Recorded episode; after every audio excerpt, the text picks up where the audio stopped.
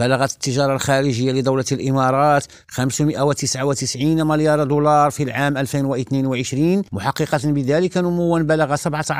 على أساس سنوي وقال حاكم دبي الشيخ محمد بن راشد نائب رئيس الدولة رئيس مجلس الوزراء إن التجارة الخارجية لبلاده في تسارع كما أن علاقاتها الاقتصادية الدولية في نمو والإقبال الاستثماري والسياح والعقاري يحقق أرقاما غير مسبوقة فتحت وزارة الفلاحة الإسرائيلية حصصا لاستيراد 40 مليون البيضاء مع الإعفاء من الرسوم الجمركية وذلك لتلبية الطلب المتزايد قبل عيد الفصح وتنتج دولة إسرائيل سنويا ما يقارب 2.2 مليار بيضة وفي الأيام التي تسبق عيد الفصح وكذلك أعياد شتنبر وأكتوبر يزداد الطلب على هذه المادة علي الحسني دريم راديو القاهرة